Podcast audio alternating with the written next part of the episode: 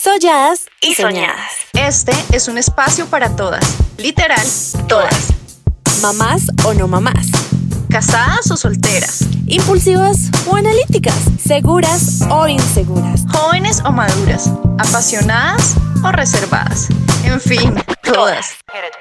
Porque todas tenemos algo que contar. Algo por decir, algo por gritar. Soy Joana Saldúa. Y yo, la Usech. Y solladas y soñadas son esas ganas de compartirnos entre todas energía positiva. Y por qué no, empoderarnos aún más. Aunque ya todas sabemos que obvio, we, can, do it.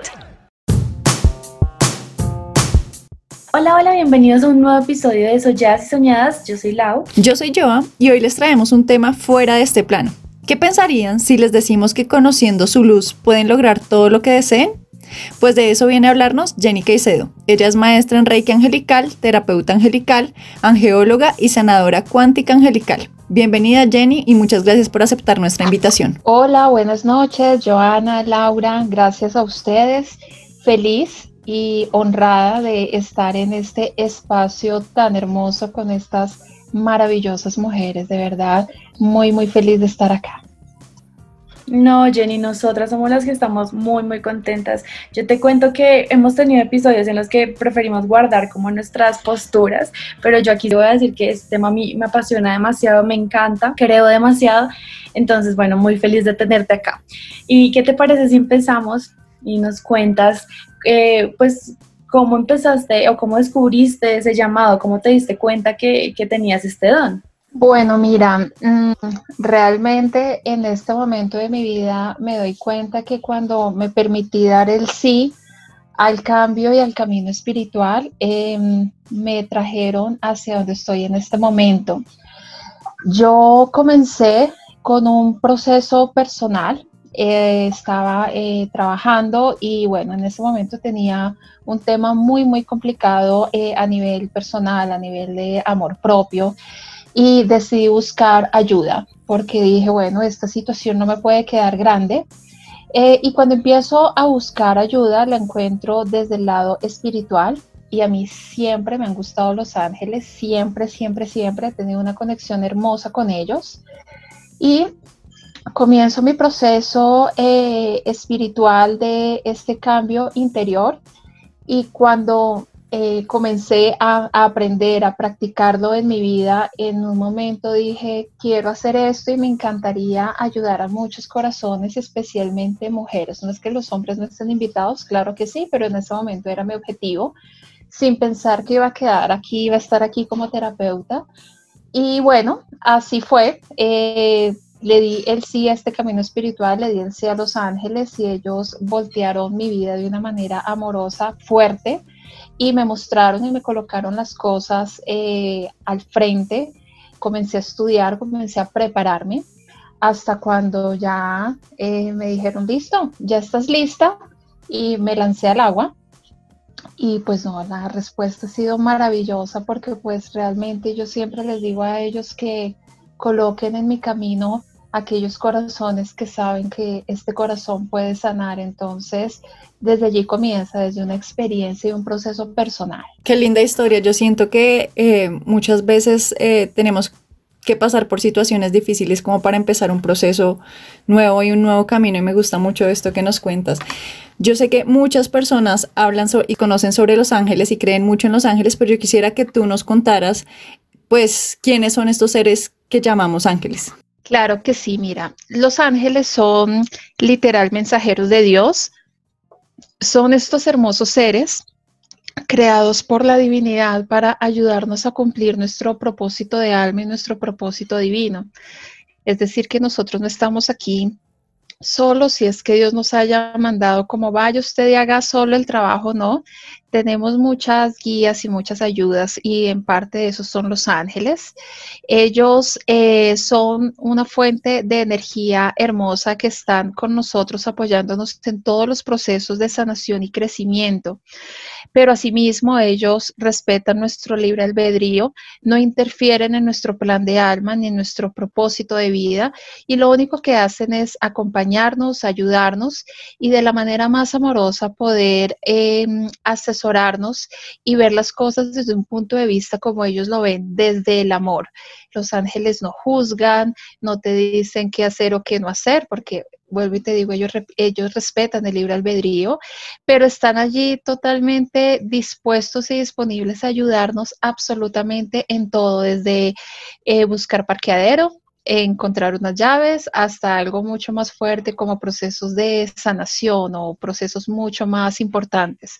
Para ellos no hay algo eh, fácil o difícil, ellos siempre van a tener la disposición y van a estar allí listos para ayudarnos cuando nosotros se lo solicitemos.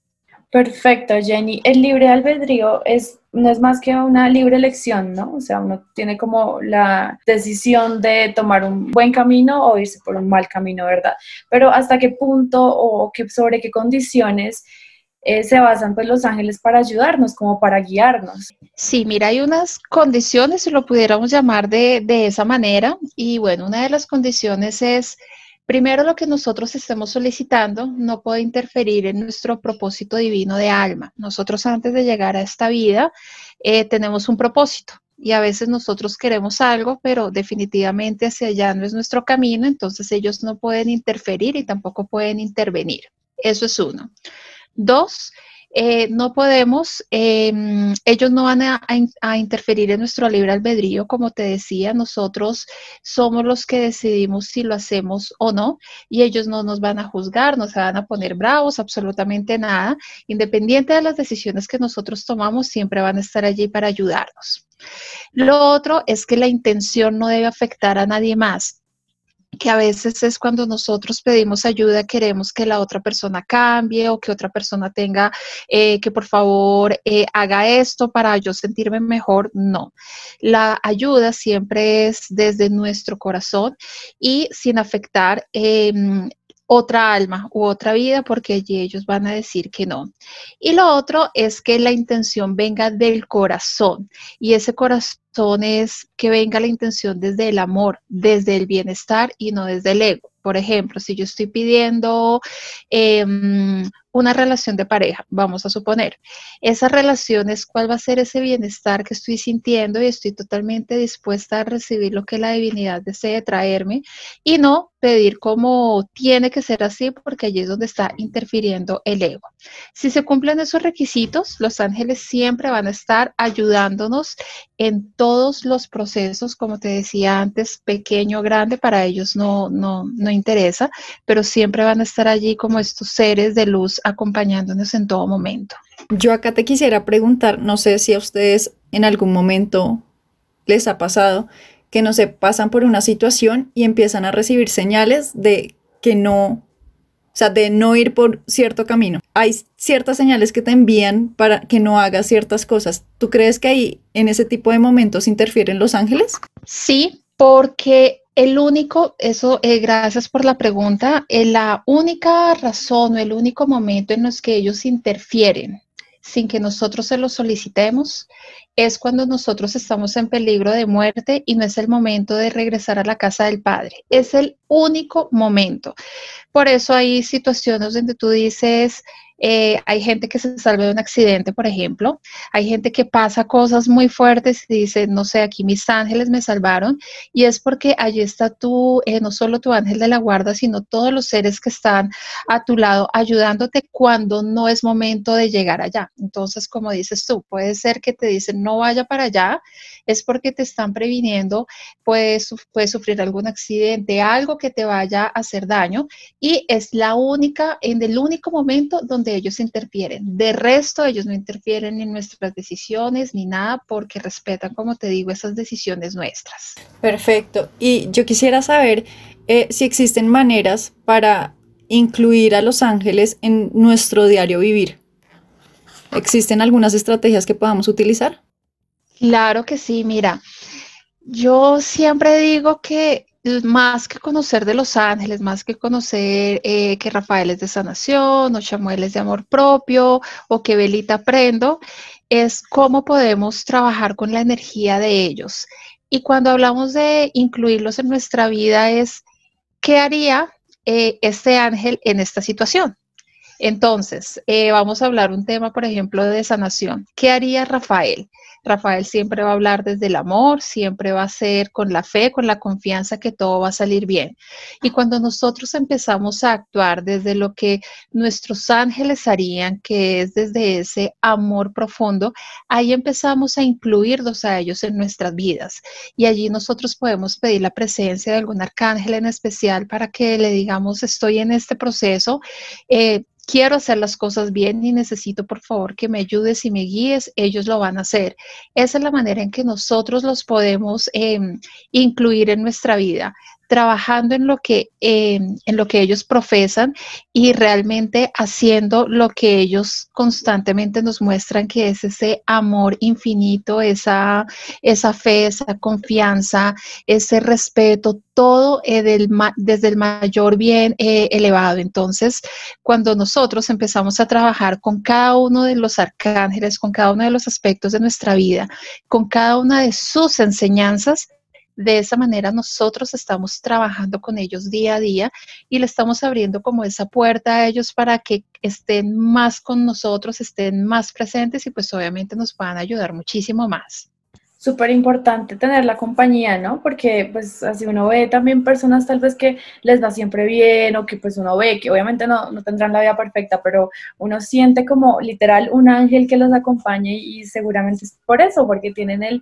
pues el, acompañamiento siempre muy, muy presente en su vida y eso me parece súper, súper lindo. Jenny, yo, te, como les comentaba, me encanta mucho este tema, lo siento mucho, mucho porque pues creo completamente, pero revisando tus redes y chismoseándote un poquito todo el contenido que, que haces, eh, vi como un término que no tengo ni la más remota idea, es más, ni siquiera sé cómo se pronuncia, eh, para que nos expliques un poco qué son los registros akáshicos. No sé si lo pronuncié bien. Lo pronunciaste perfecto. Ah, bueno. Eh, para las personas que creemos en la reencarnación, y aquí sí es importante decir que cada uno cree en lo que para cada uno está bien y no es porque yo lo diga, es porque tiene que ser así, no, es como en lo que cada uno siente y lo que cada uno cree. Entonces, cuando hablamos de registros akáshicos, hablamos que nuestra alma es nuestro akash divino, es esa esencia divina y es esa esencia que viene directamente de Dios y que como alma venimos a mm, cumplir diferentes misiones en diferentes vidas. Cuando nosotros tenemos acceso a estos registros akáshicos, estamos accediendo al registro de esa alma, a la biblioteca. Es como si tú entraras a la biblioteca de tu vida. Entonces tú dices, bueno, aquí entro, qué libro escojo, em, qué capítulo, qué, quiero aprender. Y es una, una terapia maravillosa porque es entrar realmente a los registros de tu alma y te muestra cosas maravillosas de vidas anteriores. Em, te muestra cosas que tal vez no solucionaste en una vida pasada y que viniste a solucionarlo y que uno ya entiende el por qué está viviendo alguna situación o por qué está repitiendo algún proceso. Y cuando las personas ya entienden que eso viene de una vida pasada, ya somos mucho más conscientes que necesitamos solucionarlo en esta vida porque no le queremos volver a repetir y que el hecho de que lo repitamos no quiere decir que nos tengamos que quedar allí un proceso siempre es para que nosotros podamos aprender de él, abrazarlo, trascenderlo y cerrar este ciclo. Nosotros como alma tenemos un objetivo que es la iluminación. Y para conseguir la iluminación, el alma debe pasar por estados de oscuridad, porque hasta que no encuentras la oscuridad no puedes ver la luz. Entonces, para que puedas encontrar el amor, a veces hay que vivir el desamor, porque cuando realmente aprendes, encuentras el amor, lo valoras y allí es donde nosotros cada vida vamos haciendo y colocando diferentes experiencias en nuestra alma. Entonces los registros akáshicos literales leer la biblioteca de tu alma, de todo lo que has vivido en tus diferentes vidas. ¿Y eso cómo se logra, Jenny? Con, pues obviamente con conocimiento, pero también encomendándolo a los ángeles o con algún tipo de oración. Bueno, mira, se hace a través de una eh, de terapia. Yo soy eh, digamos que dentro de, mis, dentro de mis terapias ofrezco la de lectura de registros akáshicos. Entonces, lo primero, claramente, es pedir el permiso, no solo al alma, sino también a los maestros guardianes de esos registros akáshicos. Normalmente la persona viene con unas preguntas específicas y cuando nosotros hacemos la conexión, esta conexión se hace a través de canalización y meditación, entramos a esta, a esta biblioteca y los guardianes nos muestran la vida que saben que necesitamos conocer y que está afectando esta vida. Normalmente en cada terapia puedo entrar a unas dos o tres vidas. Es lo máximo que me han dejado entrar porque realmente es una terapia donde energéticamente hay un... Eh, no es un desgaste, sino que se maneja bastante, bastante energía porque estás canalizando todo el tiempo y te empiezan a mostrar cosas. Em, obviamente uno tiene que hacer un ritual de protección, un tema de iniciación, una oración especial como para poder acceder a esos, a esos registros. Y cuando estás allá, obviamente desde el debido respeto, tú empiezas a canalizar toda la información. La persona puede preguntarle a su alma en ese momento y también tiene una respuestas amorosas, entonces se, se, entra desde esa manera, desde si necesitas canalizar, o sea, y si mm, eh, para poder entrar a los registros em, necesitas entrar o aprender a canalizar, pero pues canalizar lo podemos hacer absolutamente todos, entonces es un tema de, de práctica. Cuando mencionabas esto de los registros akashicos, eh, me acordaba de una historia que escuché en algún momento que era un niño como de cinco años que le decía a sus papás eh, que se acordaba de cómo había eh, muerto, de la edad que tenía cuando murió, o sea, se acordaba de muchas cosas como de su vida pasada y realmente buscaron y como que todo lo que decía el niño coincidía. O sea, esto puede pasar realmente sin que una persona, digamos, digamos, con un niño de cinco años, pues que lo hizo solo o sea, sin, digamos, con una persona que ha estudiado y que se ha capacitado para esto. Sí puede pasar porque imagínate que mm, hasta los siete años nosotros estamos desarrollando, em, como terminando de formar eh, el alma y todas las condiciones del alma para esta vida. Nosotros venimos recién desempacaditos de, de la casa del padre. Entonces, por eso los niños sienten y ven cosas mucho más fáciles porque acabaron de llegar de allá. Entonces, en un niño es mucho más fácil. Y hay situaciones donde la persona recuerda, pero no entiende el por qué tiene ese sueño eh, constante. Te voy a poner un ejemplo. Tuve una consultante donde hicimos los registros y ella era un niño, y era un niño eh, muy, muy pobre y robaba para poder comer. Y el niño corría y corría y bueno.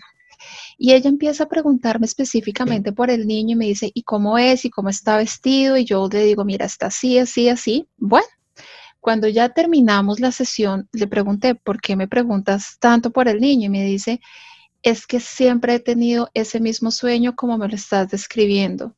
Entonces, mira que inconscientemente ella estaba trayendo información de una vida pasada que le había afectado bastante, más no que el niño, lo que el niño hacía, eh, digamos, de robar, no, sino la situación en la que el niño estaba viviendo en esa vida y por qué necesitaba robar. Cuando ya entramos a mirar qué le estaba pasando a ese niño y cómo había sido su vida, ya ella entendió muchísimas cosas y entendió por qué esa vida le estaba hablando. Y ella me dice, ya entiendo porque siempre tengo el mismo sueño recurrente que es con ese niño y específicamente cómo lo canalizamos. Entonces, mira que sí puede pasar. A veces uno puede tener sueños que no entiende por qué. Muy seguramente es de una vida pasada que allí te está mostrando algo para que tú lo puedas, eh, lo puedas trabajar. Igual uno puede hacer su formación para leerte tus propios registros akáshicos y digamos poder entender muchísimo más para poder acceder a tu registro de alma porque tu alma tiene la verdad, tiene tu verdad. Entonces cuando uno se conecta con ese akash divino, pues tiene uno mucho más respuestas que vienen de la, eh, vienen de la luz. Me encanta todo esto, literal, todo un proceso de evolución que hace nuestra alma, no conocía de esto y la verdad estoy fascinada. Yo quisiera que nos hablaras un poco sobre las almas gemelas. Claro que sí, mira, las almas gemelas em, son estas almas que hacen una conexión muy especial durante vidas. Eh, durante las diferentes vidas y son conexiones demasiado fuertes, pero son conexiones siempre desde el amor más puro e infinito. A veces hay personas que dicen, no, es que esta persona es mi alma gemela y es, eh, tiene como allí una conexión desde el ego y tiene que ser, no, mira, un alma gemela es este lazo que los une desde el más infinito amor.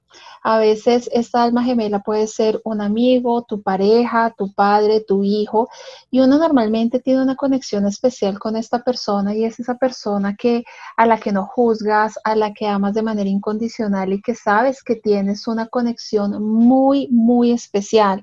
O a veces en la manera en que conoces a esta persona y que tienen una, un feeling y realmente tienen una conexión tan hermosa y tan profunda que va desde el amor, allí es cuando vienen esas almas gemelas que vienen, deciden acompañarse a través de, eh, de sus vidas, deciden hacer esos pactos de amor para apoyarse, para acompañarse, para estar eh, unidos. Entonces, esas almas gemelas son maravillosas cuando uno logra encontrarlas porque uno dice, bueno, vengo contigo desde no sé cuántas vidas y venimos a hacer cosas maravillosas, pero siempre, mira, desde el amor, desde la libertad, desde dejar el ego a un lado. Eso ya a veces confundimos algunas relaciones con esa alma gemela. El amor verdadero es libre y cuando te digo libre es, no es celoso, no es posesivo, pero también es recíproco, entonces la otra persona va a actuar de la misma manera y ahí es donde se llega a la verdadera libertad, al verdadero amor, a, eh, a entender que esta persona es un espíritu totalmente individual y que eh, está contigo es porque quiere y no porque le toca. Entonces, entender ese amor de alma gemela va mucho más allá de pronto que alguna conexión que alguien diga, es que siento que es mi alma gemela, no va mucho más allá, pero es una cosa maravillosa el poder encontrar esa alma gemela. No, pues qué belleza. Yo me imagino que en esto se inspiran muchas películas de, no sé, que pasan varias vidas y se vuelven y se encuentran, eso me parece súper, súper lindo.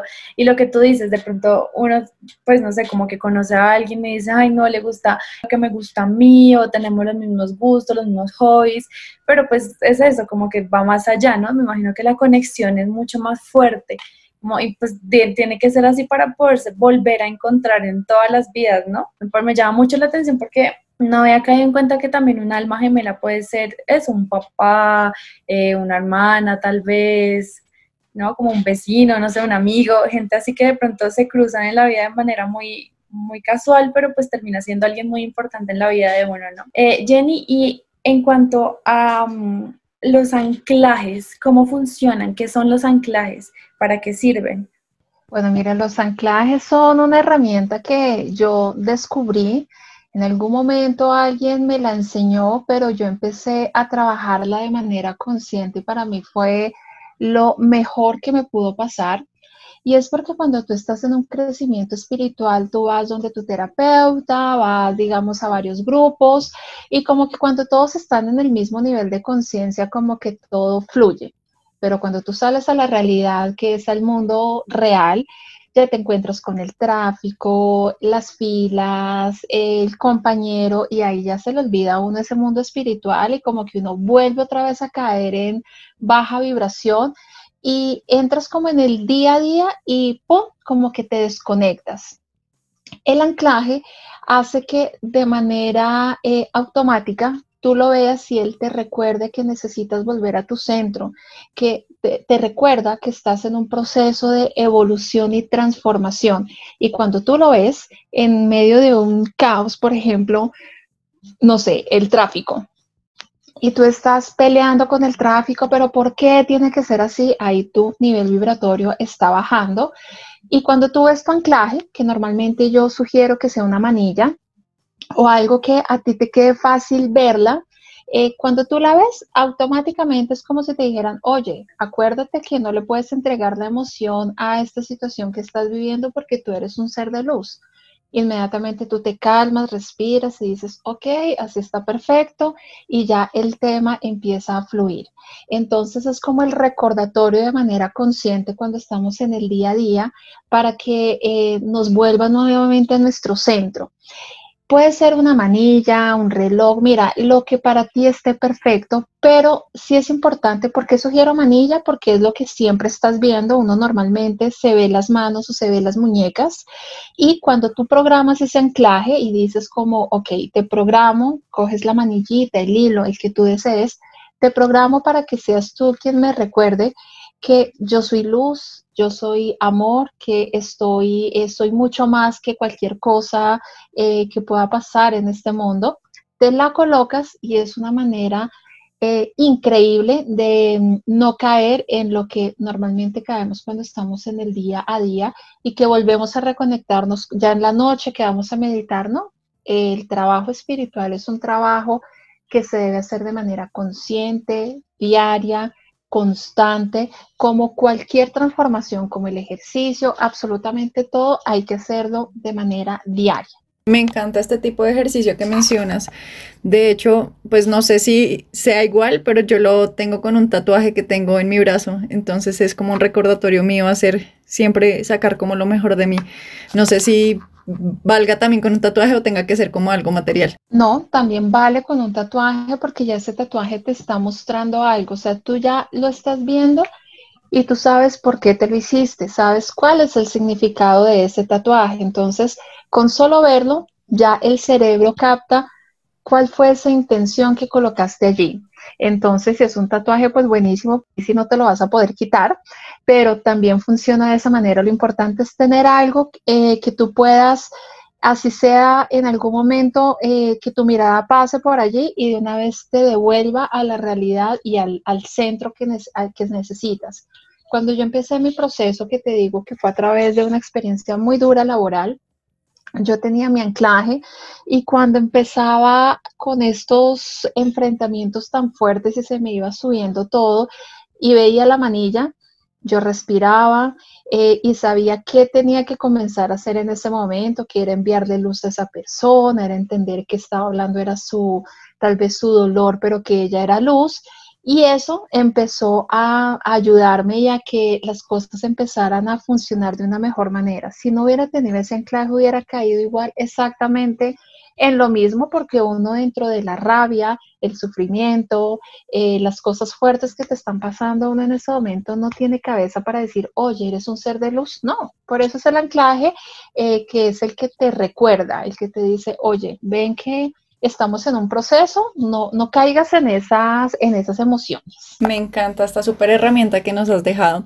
Yo quisiera que nos hablaras un poco de pues de lo que nos enfrentamos día a día y son como estos vampiros energéticos. No, no sé bien su significado, pero digamos yo lo relaciono mucho con, de pronto a veces uno se ve con una persona y no sé si a ustedes les ha pasado, pero como que sienten que su energía baja completamente cuando están con ciertas personas. ¿Tiene que ver eso con los vampiros energéticos? Así es, un vampiro energético es, como dices tú, te viste con alguien y terminaste, pero agotado, que uno dice, pero por Dios, ¿qué fue esto? Y no necesariamente un vampiro energético es un enemigo tuyo, bueno, no lo llamemos enemigo, pero digamos alguien con quien tú no tienes una buena relación, no.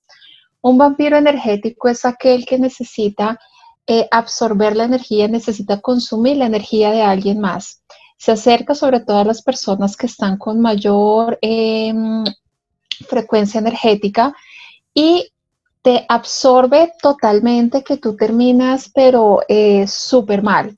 ¿Cuáles son esas personas? Esas personas que, por ejemplo, solo te buscan para quejarse. O sea, para ellas todo es malo, se quejan, le ven y a veces puede ser una amiga, un amigo que solo te llama para contarte las cosas fatales que pasan, no dice nada positivo, únicamente todas sus tragedias allí realmente te está consumiendo tu energía.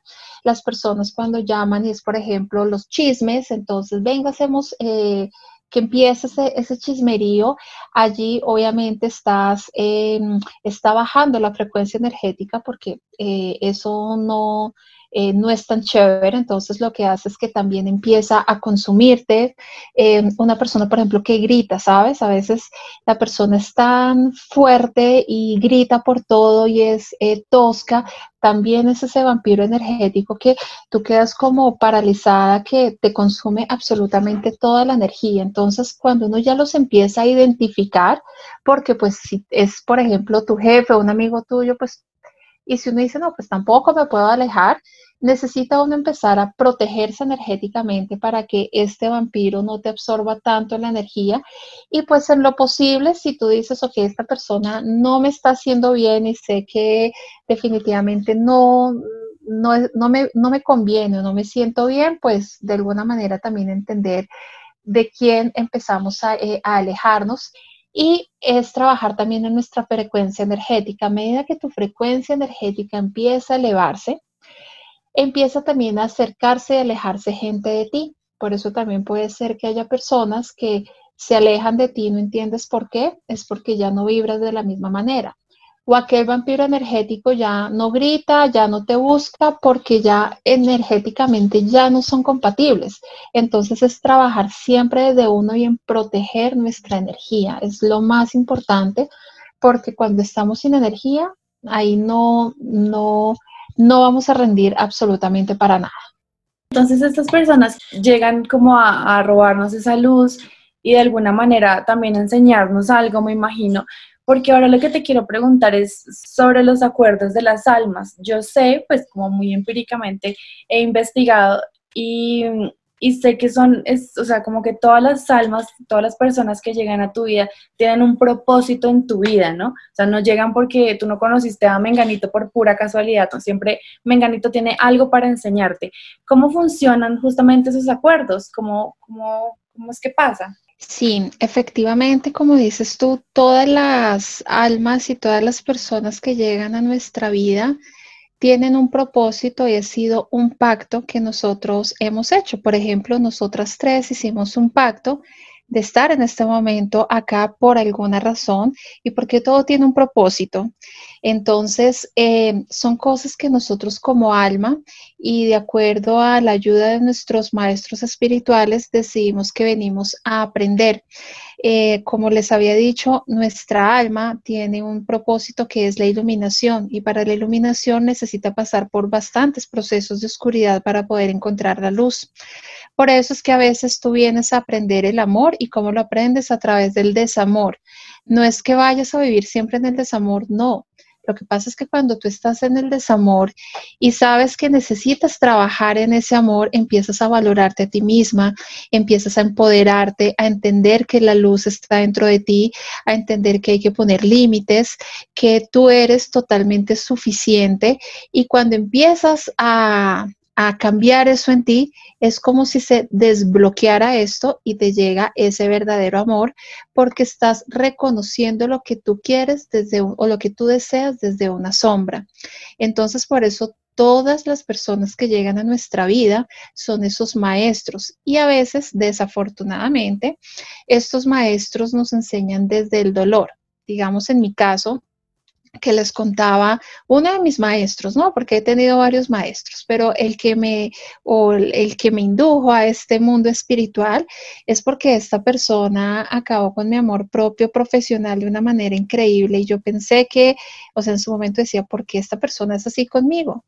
No, es que yo elegí esa alma como maestro para que me enseñara lo que no quería para mi vida, para que me enseñara que necesitaba poner límites y que necesitaba dar un alto en el camino y que necesitaba valorarme. Y que gracias a ese maestro es que estoy en este momento acá. Entonces, esos son esos acuerdos de alma. ¿Qué viene esta persona a enseñarme?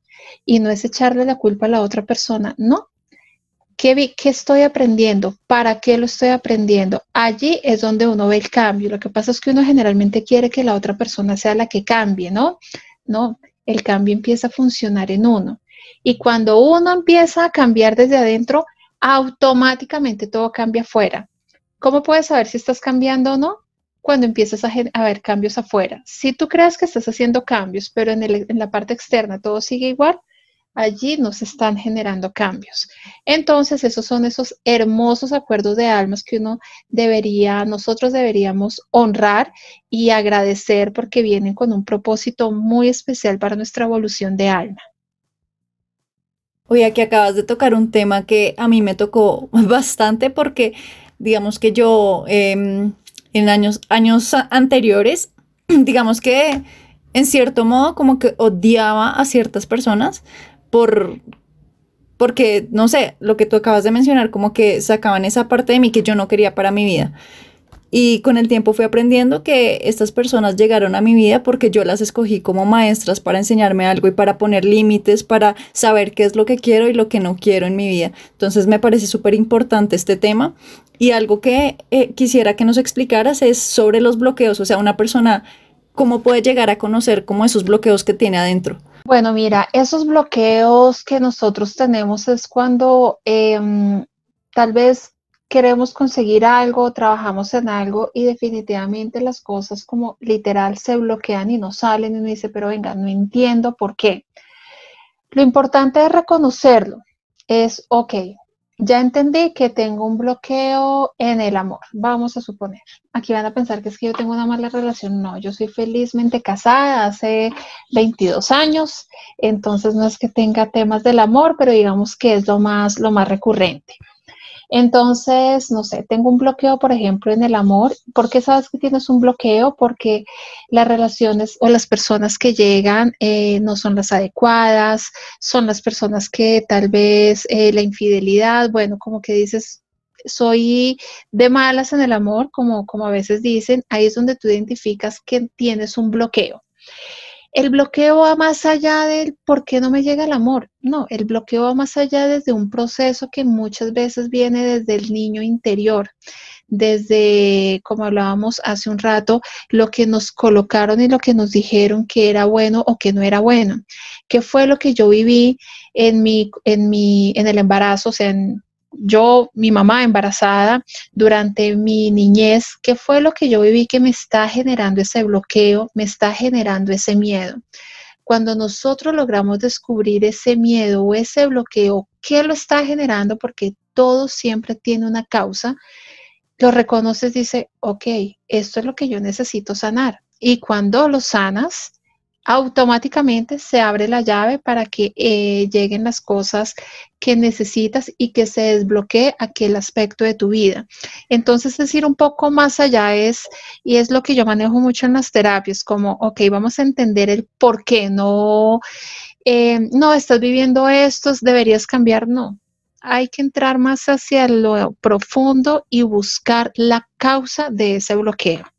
Cuando trabajas en la causa, y lo trabajas y lo trasciendes y lo amas y lo sanas, pues ahí estás desbloqueando ese aspecto de tu vida en el que sientes que las cosas no están evolucionando.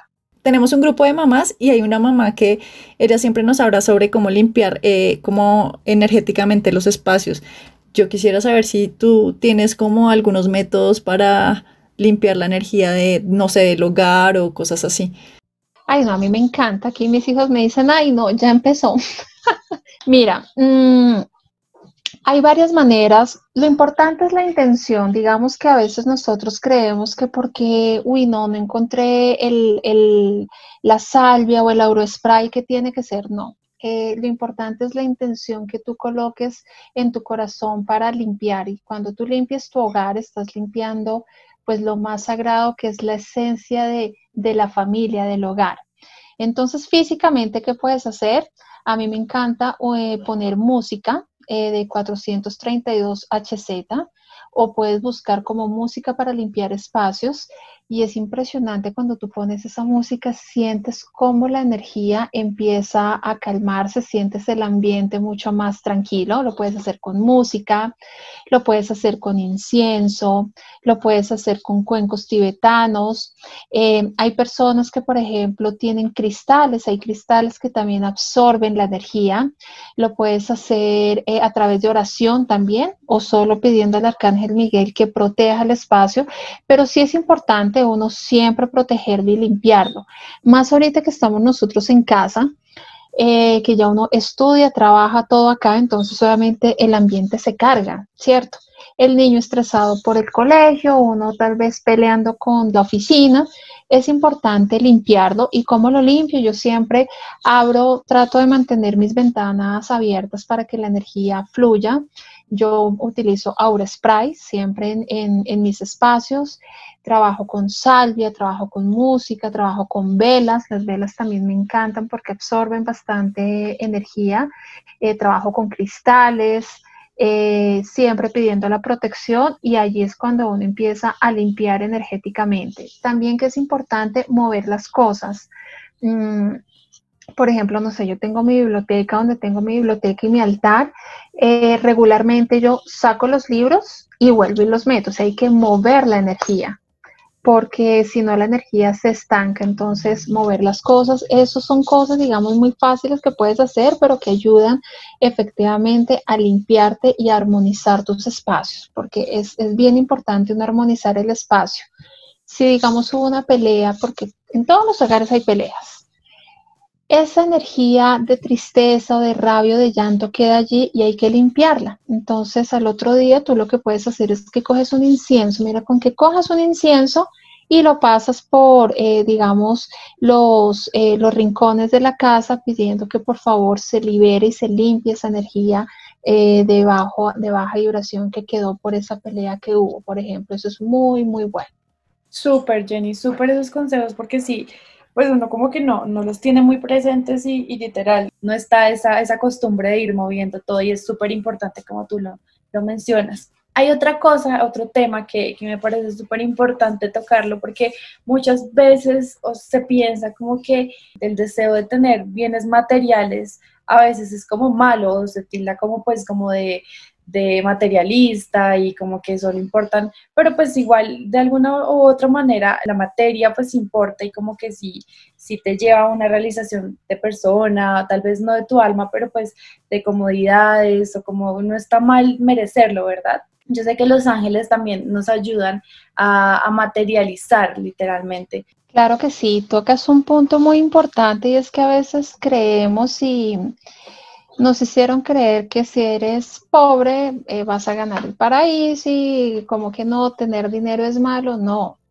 Como decías, es merecer. O sea, el tener nuestros bienes materiales es un tema de merecimiento y está perfecto porque todo siempre va a tener una intención. Tus bienes materiales, tu dinero, todo lo que te llegue es una consecuencia de tus acciones. Eh, el dinero es energía cuando tú trabajas bien tu energía, eh, la conclusión, el resultado es que te van a llegar estas, bendiciones materiales y está bien aceptarlas, está bien, reconocerlas, agradecerlas y merecer, o sea, es que es el merecer el que puedas tener tu apartamento o tu casa o tu carro, tus cosas, está bien porque estás trabajando eh, en ti. Lo primero que uno necesita hacer, y allí es en compañía con los ángeles, es eh, pedirles a ellos por qué deseo esto, o sea, cuál va a ser ese beneficio em, que se va a conseguir con, eh, con, tener o mi casa o mi carro, bueno, lo que sea. Y es bueno hacer una casa o un carro donde voy a poder viajar con mi familia. ¿Cuál va a ser ese propósito divino con el que, eh, que tú vas a tener? Y créeme que cuando el propósito, que es esa intención, tú la colocas, te llegan cosas maravillosas a nivel, a nivel material. Entonces lo primero es cambiar un poco ese chip con el que muchos de nosotros crecimos, particularmente yo crecí así, como el que no tiene, es el que sufre más, es el que mejor le va a ir. No, porque entonces uno se acostumbra que uno tiene que sufrir para conseguir las cosas. No, la abundancia es ilimitada. La abundancia es un derecho divino que tenemos por ser hijos de Dios. Nosotros, el dinero está allí, el dinero está para tomarlo. Lo que pasa es que necesitamos cambiar esa creencia. ¿Cómo la cambiamos? A través de lo que nos enseñan nuestros ángeles, que por ejemplo el tema de abundancia puede ser Uriel. Ayúdame a entablar una relación de amor con el dinero y no es el amor de que lo quiero, sino cuál es esa energía, empezar a cambiar esos paradigmas que yo, eh, que yo tengo sobre el dinero y sobre la abundancia.